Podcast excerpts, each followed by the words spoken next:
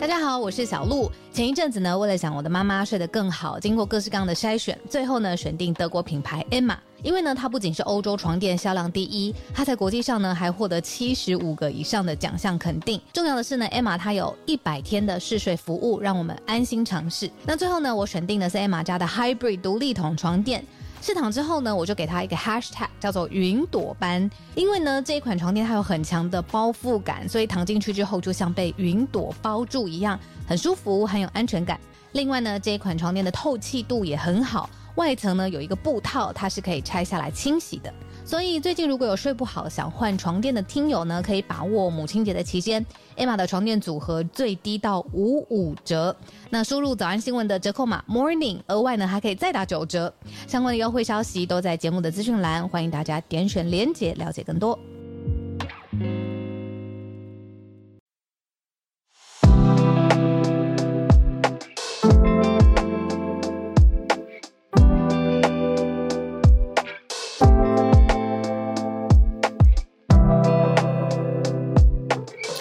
大家早安，今天是十二月二十八号星期三，欢迎大家来到今天的全球串联早安新闻。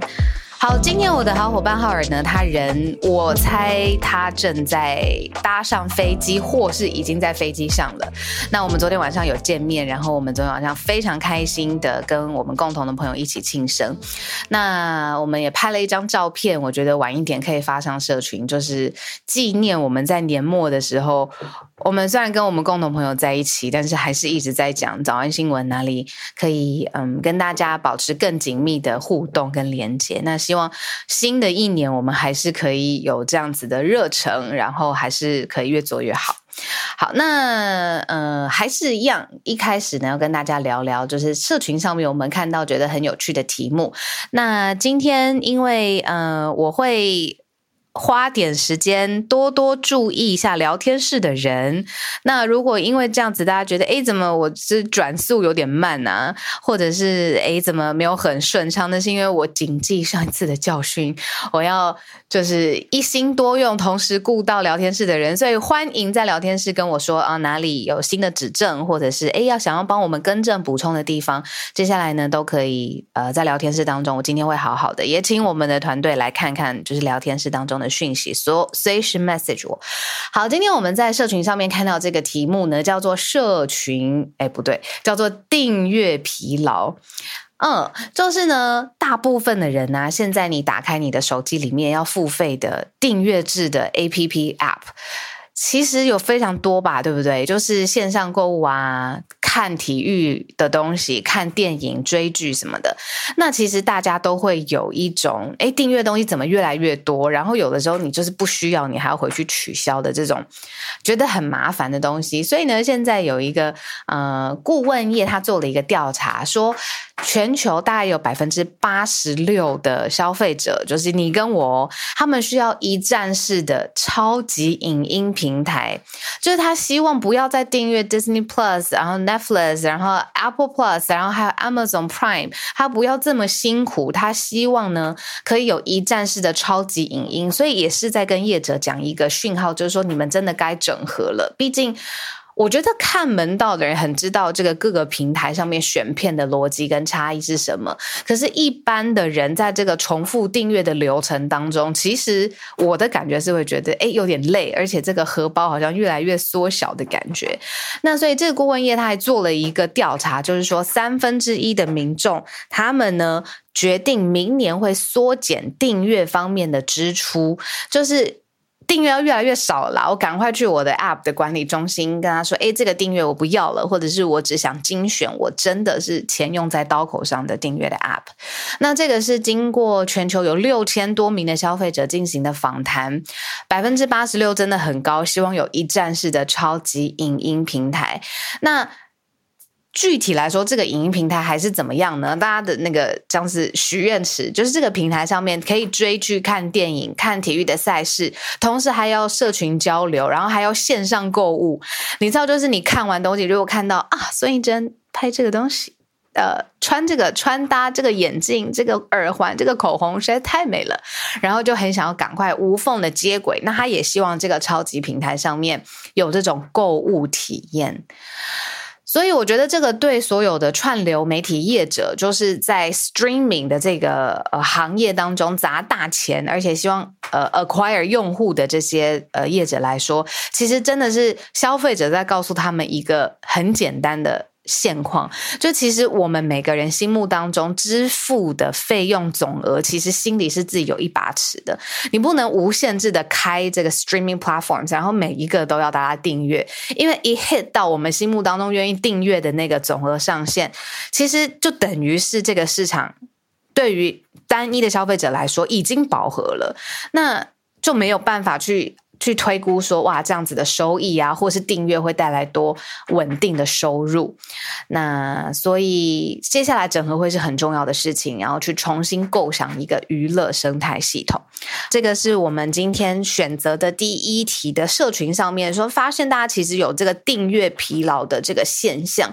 那对于就是做 streaming content 的这些，不论是 streaming 电影啊、影集的业者来说，而且都是大的 players，都是一个很大的挑战。但是我们今天选到的第一题，需要新的营运模式。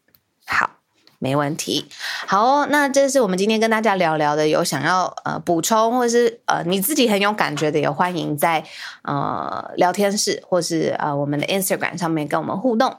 好，我们今天选择了四题的新闻呢，我们就继续跟大家一起来盘点。首先呢。这一连串的数字，不知道大家会不会看的标题上面有一点点小顿的，是不是会停顿？就是二零二二年我们要讲十项破纪录的大事件。其实呢，这十项包括了，嗯，好，我们待会会说，就是回顾二零二二年这几件事情，它不仅意义很特殊，它很独特之外，它还破了刷新了之前的记录。每到年末，就是会有这种，就是要看。然后大事件的时候，所以我们第一题就这样子跟大家一起来分享。再来呢，是我觉得跟台湾互相非常非常相关的，就是呃。义务兵役要延长到一年的这个年限，其实早安新闻非常少，只讲就是台湾的选题，几乎是一年当中跟台湾选题，我觉得可能不超过十题吧。但是我觉得这一题它有它的重要性跟前后的脉络在，所以今天我们把它选进来，就是关于台湾的兵役这件事情，义务兵役延长到一年，为什么总统他昨天说这是一个非常困难的决定，但是他还是这么做，而且 roll out 了，那我们接下来要看一下它里面。到底在意的目标，而且他想要完成的时间点。好，再来第三题，不能算是新新新大新闻这样子，它不是这么 latest news，它应该是上一个月亚马逊呢就发布了一个叫做 Sparrow 的这个黄黄色手臂，让大家可以去呃看看呢，然后去呃评测，然后去了解它的性能。它是一个什么样的手臂呢？它是可以精准取下物品，并且简单分类的一种更智能型。更敏捷的手臂。那为什么今天要选择在在现在这个时间点，十二月底跟大家一起分享呢？我们待会讲给你听。那最后一个呢，就是滨海新加坡的消息哦，就是滨海湾的跨年烟火回归了。我们待会呢来慢慢的来讲一下。马上呢就要进入今天回顾二零二二年十项破纪录的大事。呃，我们看二零二一年，其实呃，气候方面的酷热的这个高温，还有能源的价格，甚至还有就是乌俄战争开打以来有难民呃的问题。那其实我们早安新闻每一天，我觉得，如果是维他命的话呢，这个实施营养素应该补充的，应该算我不敢自己夸自己，但是应该算有点均衡。但是呢，这个均衡还是看到很多极端的现象。所以我们来看二零二二年，法新社它会诊了一年来各种。打破价格、打破记录、打破数字的事件。首先呢，好，我们先看粮食跟能源的价格呢，这个。以欧元区来说，消费者物价指数呢，比去年同期上涨了百分之十，哎，这个是一九九七年统计以来有史以来的最高的记录，就是因为能源跟粮食的价格大涨。那连包括了联合国的农粮组织里面有一个农粮指数 Index，它还是创下了历史的新高。同时，欧洲天然气的价格也刷新了记录。然后再来呢，欧洲还是欧洲，欧洲也经历了记录以来最热的夏。季许多的国家高温，例如说英国气温站上四十度摄氏，所以是这个高温破纪录。然后呃，因为这种比较热，然后比较干燥的环境呢，也助长了森林大火。所以去看它的焦土的土地面积的话呢，欧洲的土地面积呢也比之前更大。所以呢，这个炽热的高温也是刷新历史记录了。然后再来就是呃。为了，其实这个昨天我们有讲过啦，就是为了去吊唁呃英国女王伊丽莎白二世史上在位最久的君主辞世，这个国葬的举行日之前，从早到晚累计有二十五万人排队，就是希望可以进入国会的西敏寺去瞻仰女王的灵柩嘛。那这个二十五万人也是刷新了历史记录，包括了西敏寺站牌外，呃，西敏寺外的公车、汽车。都展示了，就是女王的肖像啊。然后在那个时候是九月八号，她逝世了嘛。然后，呃，她也是，就是呃，她是九十六岁的时候告别这个世界。那所以从早到晚，英国二十哦各地世界各地二十五万人排队。你还记得那个时候我们有特别英英讲到她的住宿的价格，周边是如何的飙涨吗？好，再来呢？我觉得真的是也蛮极端，而且刷新记录的，就是一定要讲到这个狂人，就是 Elon Musk。他呢，现在的 Tesla 就是特斯拉的呃销量啊，呃全世界的这个汽车表现，然后非常亮眼是一回事情。他的 SpaceX 就是太空探索的科技公司，它也在呃布局，就是低轨卫星跟未来的呃我们说呃未来的联网、未来的通讯。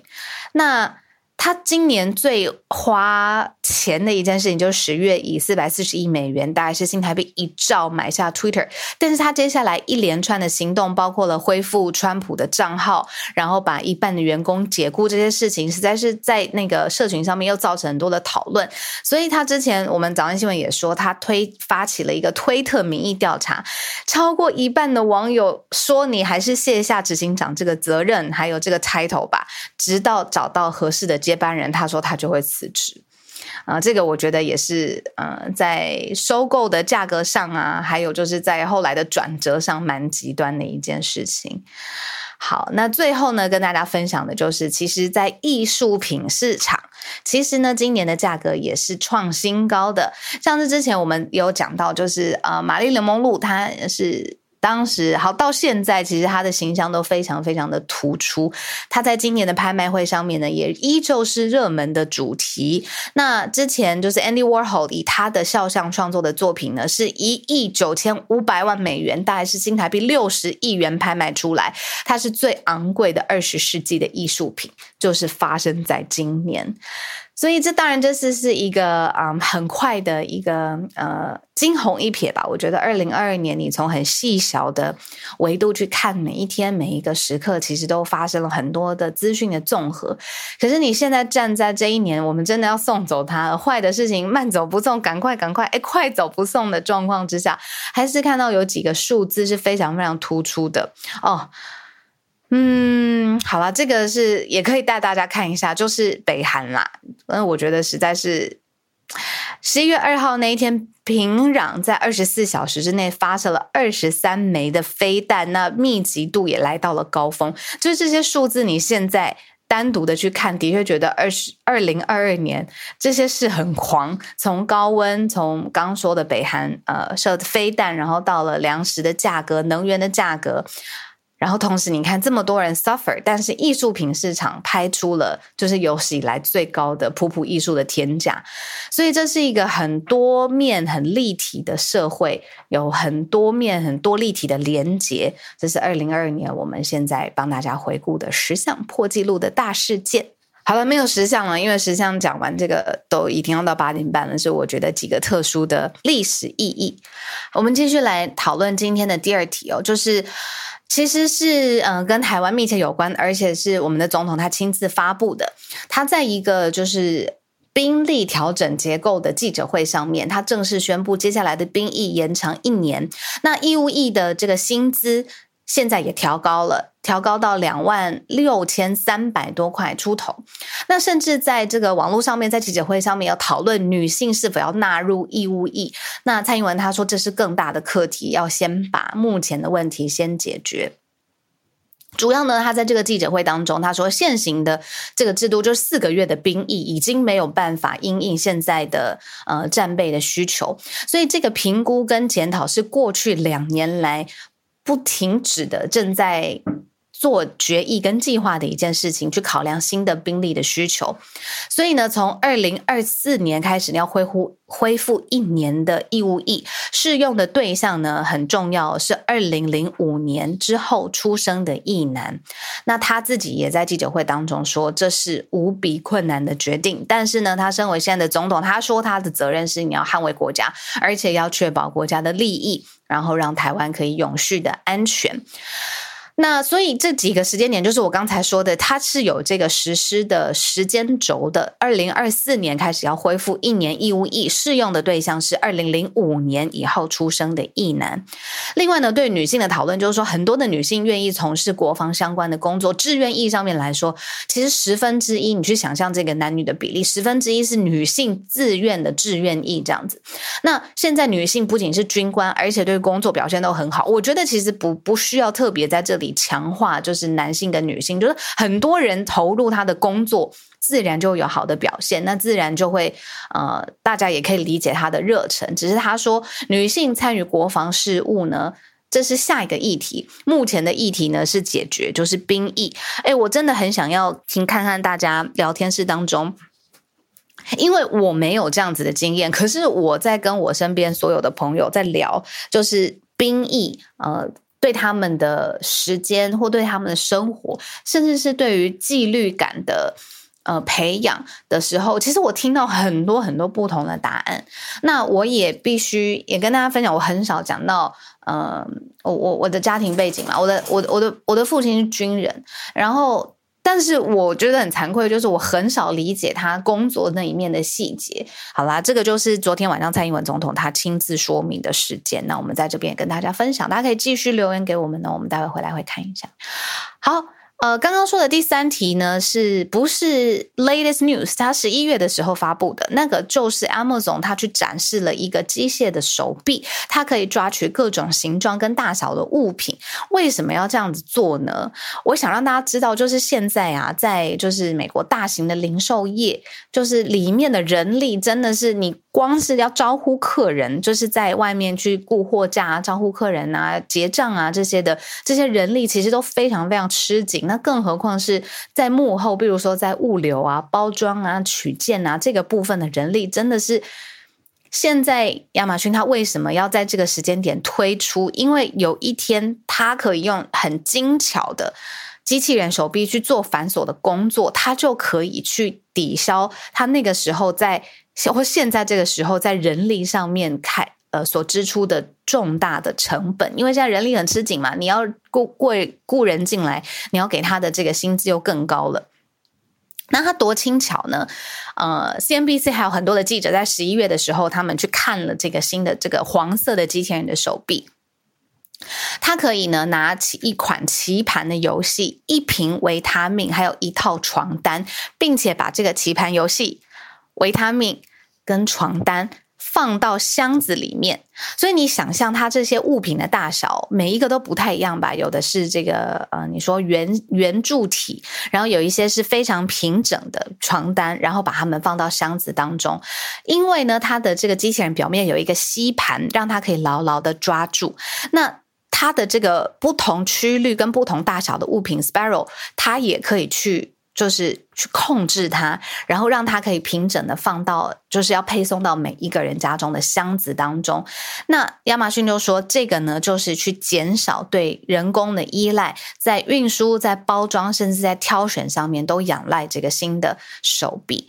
那这边跟大家补充，就是 Amazon 推出智能的手臂，这绝对不是。第一次，这也不是最新的手臂，可是呢，每一次它推出的重点就是它可以多像。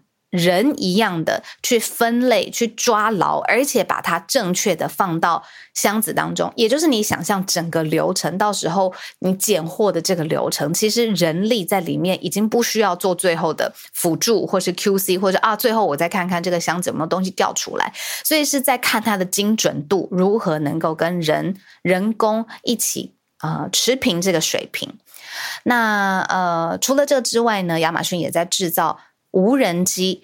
那希望在呃，比如说续航力啦、更安静啦，还有如果是有高温跟小雨的这种下小雨的这种环境的因素出现的时候，不会受到太多的干扰。那所以呃。他们说啊，希望在二零二三年可以实现，就是不论是任何地方，当然这也要看就是美国联联邦航空局就是 FAA 的批准，就是说希望在二零二三年可以实现三十分钟内，就你下单之后三十分钟屋顶就收到了无人机的送货。但是呢，现在呃比比较多的这个科技评测是觉得说这个还是有一些辛苦啦。那重点是我想跟大家分享，就是 Sparrow 的机械手臂现在是精准到什么程度呢？它可以自己分类商品，吸附这个每一个物物品它的表面的这个曲线曲率是不太一样的，那可以去精准的抓牢它，并且把它放入箱子当中。那最后最后当然就是整个流程当中，手臂的成本、使用的成本绝对不会高过于就是雇佣人力的成本嘛，这是他们一开始投产投入研究研发的考量。最后一题呢？今天八点二十九分，我们来聊聊看新加坡的，就是滨海湾跨年烟火要回归了。我们来聊聊跨年烟火的状况。因为呢，疫情之前很辛苦嘛，那就是新加坡非常知名的就是跨年的烟火秀。其实之前是。呃，依我所知，大家可以补充，就是因为疫情的关系，一来可能没有那么盛大，再来根本就是取消的状况。但是呢，现在已经走出了这样子的阴霾，预计就是说有大批的人潮会在这个新加坡非常知名的滨海湾来做这个跨年烟火秀，去看它，然后去迎接二零二三年。但是大家还记得吗？我们有讲过，就是嗯。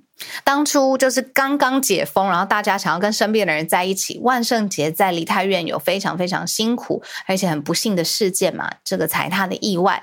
所以呢，我觉得新加坡可能是现在有做好了这样子相关的准备，在跨年当晚会有非常呃配置得当的警方还有安全人员管控人流。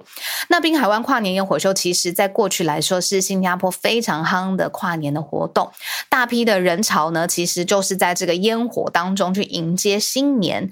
那过去两年哦，我这边看到有听友说，就是其实这个滨海湾的跨年烟火秀是取消的，用什么来取代呢？用灯光秀跟投影秀来取代。那现在这个烟火秀是即将回归来陪伴民众迎接二零二三年。哎，可是我在这边想问大家一个好奇心，就是我们小的时候就是用烟火跨年吗？到底是从什么时候开始，烟火跟跨年这两件事很紧密的结合在一起？然后每一年一零一的那个释放烟火的秒数就越来越多，越来越高，然后每一年都要比前一年再延长个几秒这样子，然后就觉得今年一定是更好的一年。而且我到大了，比如说知道不同的城市也有以烟火。跟跨年结合在一起，我就觉得这好像是一个习以为常、约定俗成的事。可是小的时候，大家是不是放鞭炮啊？我现在 对不起，我现在在想说，到底从哪一年开始？是不是有一零一之后，然后立刻就有了吗？因为在我小的时候，跨年跟烟火这两件事情是拆开的，但是不知道默默的为什么就变成一个很潮的概念，这两件事情发生在一起，而且不是只有台湾，也不是只有台北，是你知道各个主要的城市，你知道高楼高塔，然后观景的地方释放烟火，就一定是迎接新年的一个标准措施。今天呢，我们这个盘点了四题，哦二零二二年有十项数字上面看起来的破纪录的大事件，不论是粮食的价格。能源的价格，你说试射飞弹的呃次数，呃，然后还有就是收购的天价，但是后来自己还问说要不要当执行长，大家不给他领情，然后再来呢，是我们讲到呃蔡英文总统哦这一个。引发大家非常非常多讨论跟共感，而且大家也讲到很多共同的关键字，例如说你的训练的内容是非常重要的，这件事情就是延长义务兵役到一年，二零。呃，接下来二零零五年出生的异男马上就要面对到的这个新的变化，再来特别讲到亚马逊机械手臂精准分类这件事情，是我觉得二零二三年展望，其实会看到更多，就是呃原有的人力被取代了，那也是因为疫情呃造成就是人力市场上面现在呃很很困难，那所以更多的替代方案会。呃，就像是这个机械手臂的替代方案，会更更快的在市场上面看到。那最后讲的就是，哎，轻松的话题，大家也可以跟我分享，今年二零二二跨到二零二三，你会在哪里呢？好，跟我们分享一下你的跨年的计划。我跟浩尔昨天有聊到一件事情，就是我们两个还在评估，说我们可不可以让我们自己的星期五。放个假 啊！我们昨天吃饭的时候就在讲说，有没有有没有节目自己让自己放假这种事情啊？就是去迎接就是六日嘛，然后星期一是不是要补假？大家，sorry，因为我们的两个人的那个假期都没有跟着，就是你知道补假日这种安排走，所以呃，我们在想说，如果要的话，哎，自己节目可以自己放假吗？啊，但这件事情还没有定论，我要等他跟我我们重新恢复讲话的时候。因为昨天我们也在庆生嘛，然后但是还是简单聊了一下节目可以做的更好的地方，但不知道为什么画风一转就转到说啊，那不然我们来 放个假啊，不行了，我觉得我们每次在在讲这些事情的时候，我们都对。呃，其实一来会舍不得，然后再来这也是习惯，然后再来我知道有一些付费听友是非常严格督促我们的，我们也欢迎这种严格的督促。说实话，所以我们再讨论一下。好，那现在八点三十五分，今天呢是星期三的时间，所以呢我们有早科学，我们赶快来欢迎沈内，是不是已经在在在在沈内在吗？小鹿早安，翠翠早安。对，今天想要跟大家分享，就刚刚小鹿有。讲这个十项破纪录的大事，然后其实科学期刊或者说媒体也会在二零二二零就年底的时候选出今年的回顾或是明年的展望。然后我今天想要跟大家分享的是《Nature》这个期刊，就自然杂志，它选出来几个二零二三年呃值得展望的科学大事，这样子。嗯，《Nature》这个期刊真的是很享誉盛名，然后在科学界是很重要的呃单位，对吧？对，科对《Nature》跟《Science》其实是两个非常大家很熟知，然后其实他们的科学沟通科普也做很好的单位，这样对。然后他在这一次的嗯未来的几件大事里面，第一个就是疫苗。那疫苗是科学里面很重要的发明。那如果我们可以预防疾病的发生，不只是个人会受益，家庭会，那更大的群体，像是社会、国家都会有正面影响。所以，Nature 选出来第一题就是 mRNA 的疫苗。现在大家对这个名词其实不陌生了。在 COVID 期间呢，mRNA 的疫苗出现，让非常非常多人可以不只是免于感染，或是感染后可以减少重症。那这些研发 mRNA 的疫苗资源将会投入在其他发展的呃疫苗上面。举例来说，BNT 它预计呃很快就会启动其他支疫苗的人体试验，包括像疟疾、肺结核跟呃疱疹，比如说降低带状疱疹的发病率等等。嗯，那在除了全球的疾病，Nature 又选出另外一个重要题目。那这个题目呢，就是包括了呃，世界卫生组织将要发布一个呃病原体的清单。嗯，这个清单呢是由三百个科学家挑选出二十五个病毒跟细菌的家族，他们想要从中去理解，就是或是去呃，等于是盘点或是估计这些病毒或细菌有没有可能会爆发感染。嗯，那所以他先挑出有高风险的病原体。再去看我们现在对这个病原体的了解有多少？如果不了不够了解，就要有新的研究计划去了解它。那如果已经够了解了，我们是不是已经可以走到去发展疫苗或是新的治疗方法？嗯，对，它就是一个让我们去预先为未来做一些准备。那再来是呃，这个 Nature 它里有提到一个新的治疗方法，也很值得大家关注，就是 CRISPR 这个技术。这个技术在二零二零年，如果大家有印象的话，它其实嗯，对他其实拿到了诺贝尔的化学奖哦。又有人称这个呃 CRISPR 这个技术叫做基因剪刀，嗯，它是一个可以编辑基因的工具。就科学家先发现，嗯嗯嗯，记得了，嗯，基因剪刀，对对，它有一个蛋白分子叫做 Cas9。那它像剪刀一样，它可以帮科学家找出他们目标中的那个片段 DNA 的片段，然后呢，他们就呃，为了这个 DNA，所以设计出一个 RNA，然后把它附在这个剪刀上。嗯，这个剪刀进去的话，就会自己找找到那个基因，然后把它剪掉。对，然后如果再加上其他技术，就可以去编辑这个基因，把它设计成我们要的样子。那 很酷的，对，倒吸一口气。对他们现在就是用这个技术来设计治疗方法。例如说，明年第很有可能用这个呃技术的治疗方法会被批准。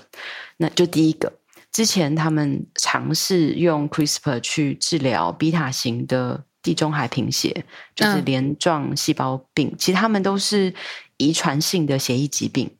所以，如果你可以直接去编辑这个基因，就他们先拿到患者自己的干细胞，嗯，然后用这个技术去编辑有缺陷的基因，编辑好了以后，再把这个干细胞赎回到原本的这个患者的人体里面，让他让这个干细胞在人体中去复制这些健康的细胞，等于是可以直接治治疗这个遗传疾病。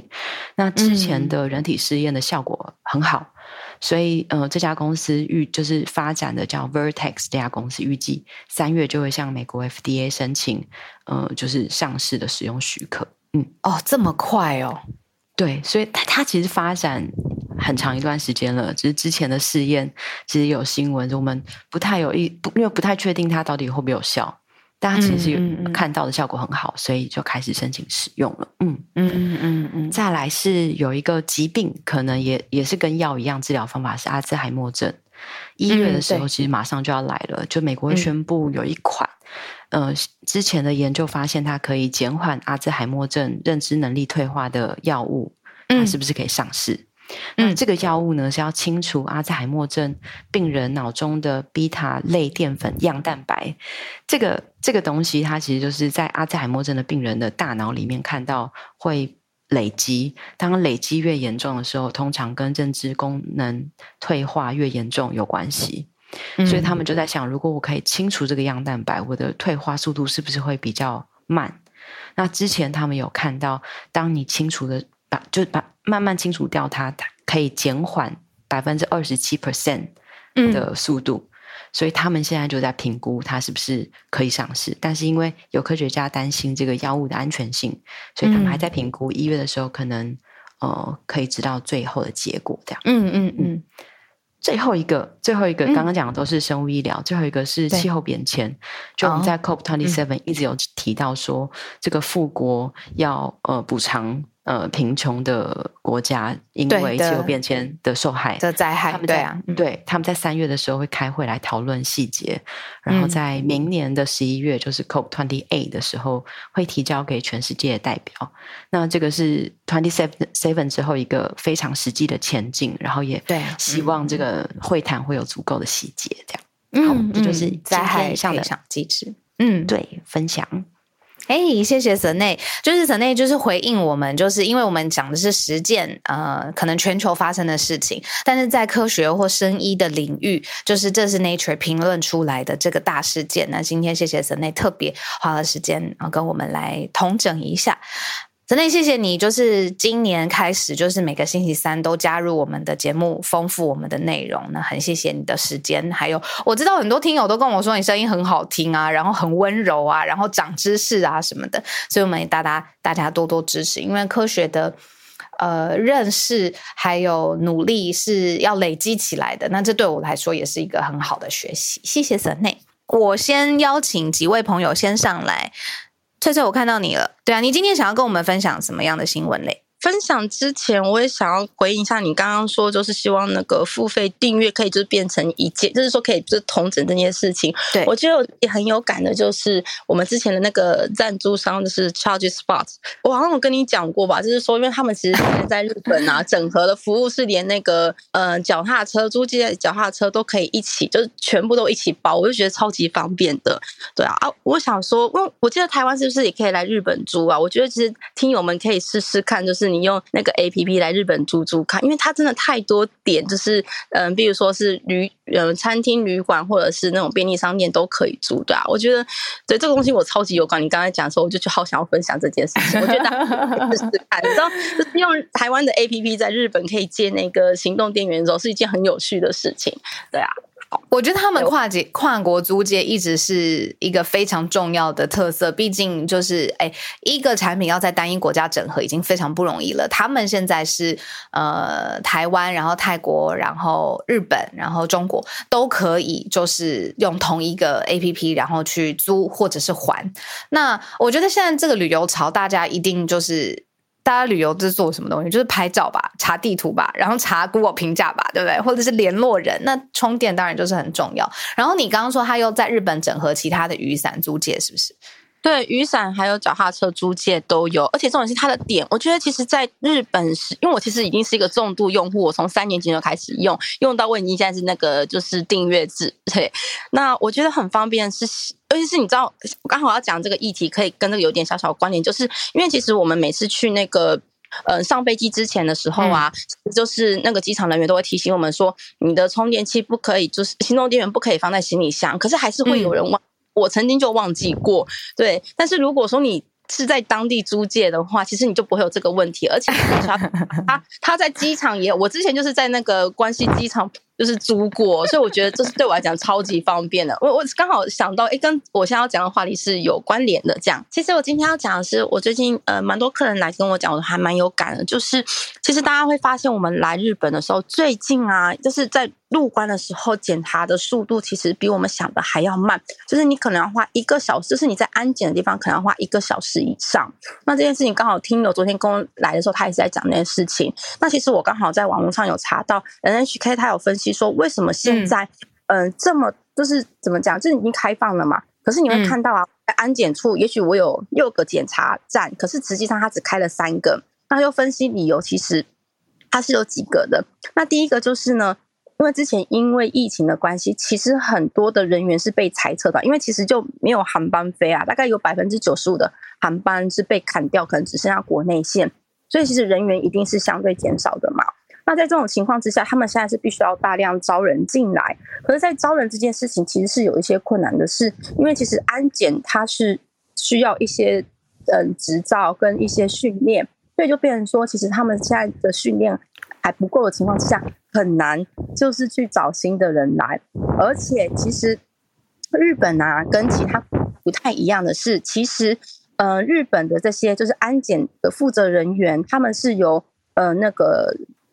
航航空公司他们自己找外包的，就是承包商来做这件事情。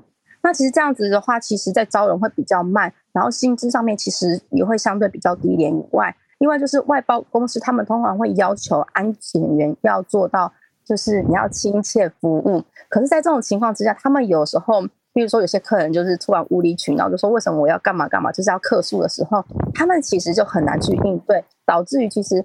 安检员本身的压力也很大，所以也比相对难找到就是员工这样子。可是问题是。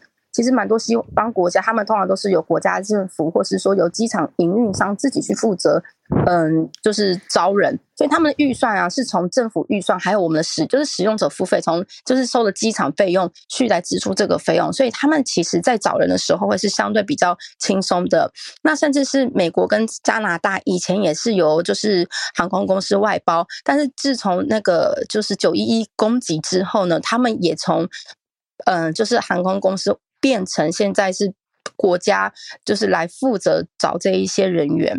那其实，嗯，日本的嗯交通部就是国土交通省，他们也有一直努力在嗯改善工作环境。那甚至在今年三月的时候，他们已经强制就是。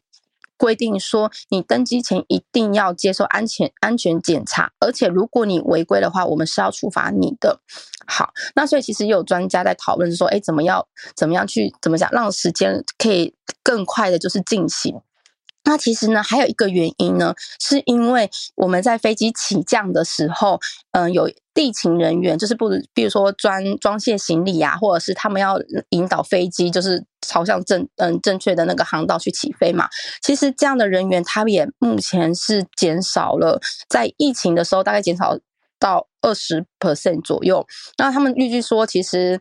呃，明年一月他们应该人员会恢复到，就是跟疫情前大概恢复到八十 percent 左右。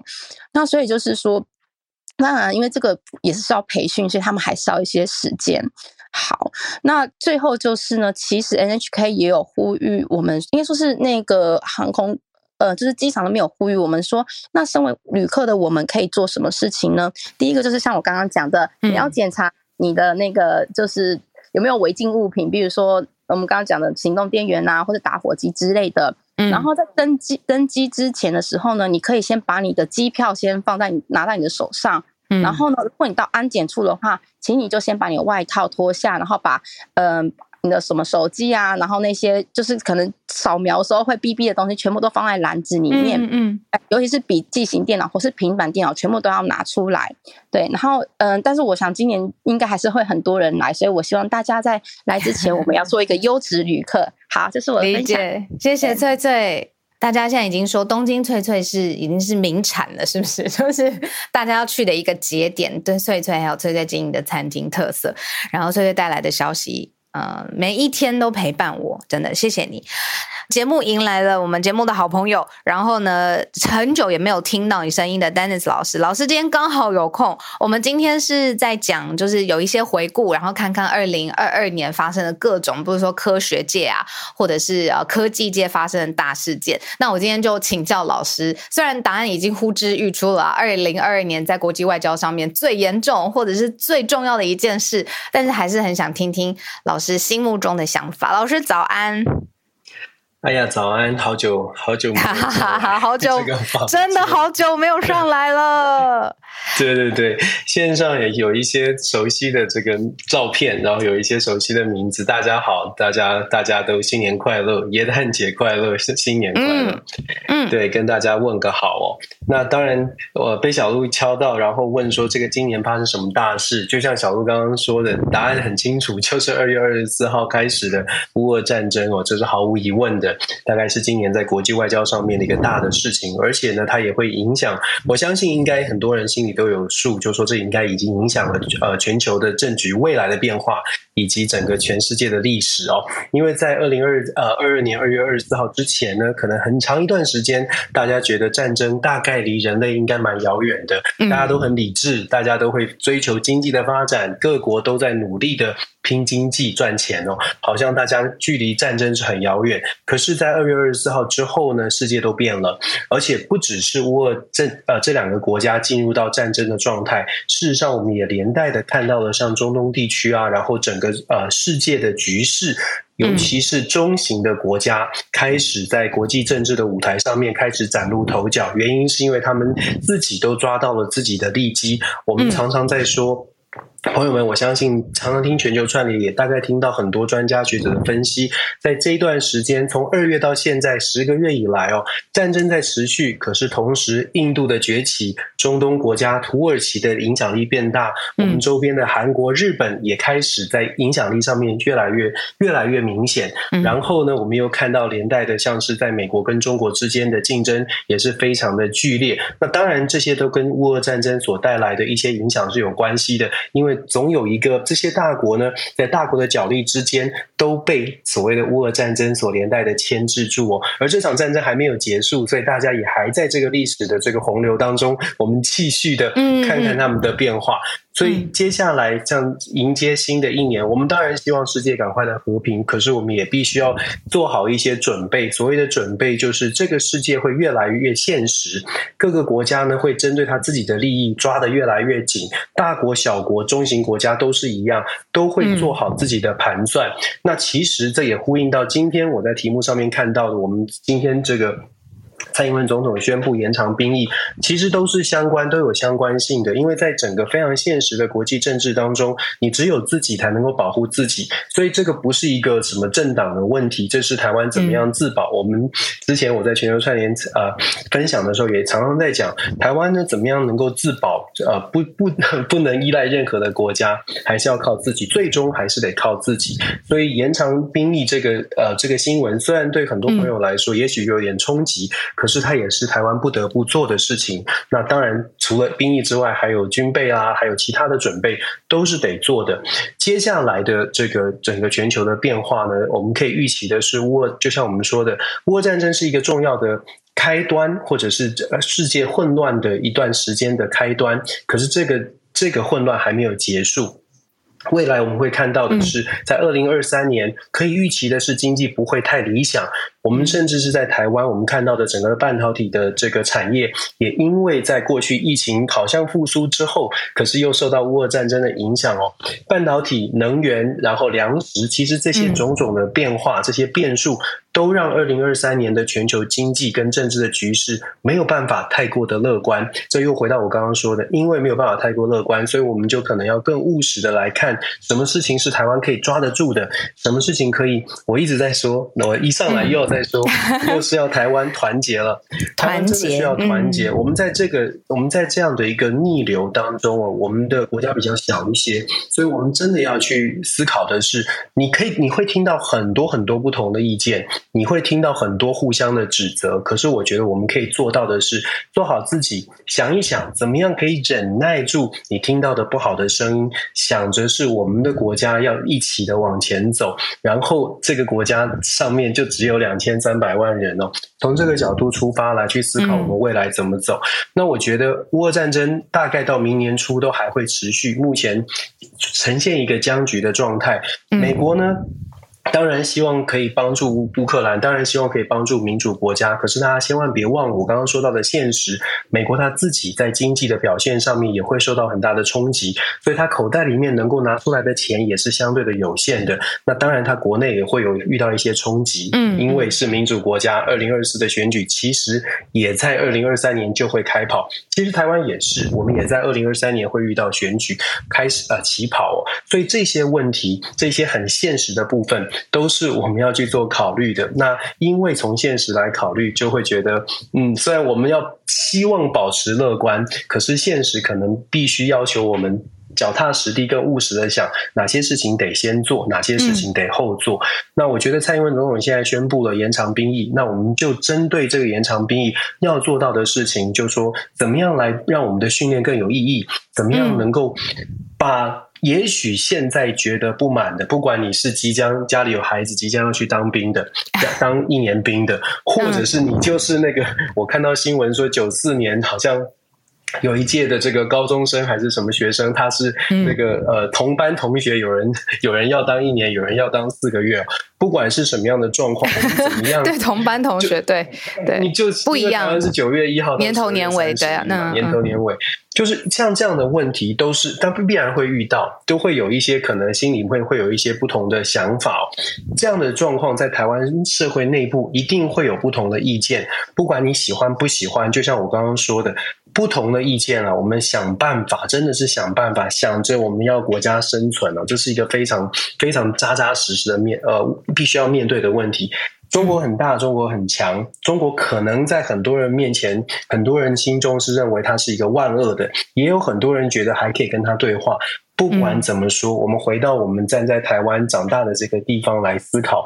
整个世整个世界的未来，想一想，不管它是坏的、好的，不管美国是好的、坏的，不管你怎么想，怎么跟我们身边的人先达成共识哦，这个也许是我们在二零二三年可以先做的事情。我也很期待大家一起来思考我们怎么走下去。二零二零二二年即将要结束，我还是要说非常感谢，就是小鹿跟 Howard 这个全球串联一直坚持到现在，然后也希望大家继续支持这个节目，非常的重要。关注国际新闻是非常非常重要，尤其在这个这这样的一个 moment 哦，所以我希望希望呢你们加油，然后也大家大家一起呢好好的思考怎么样更包容，让我们的国家更好。谢谢。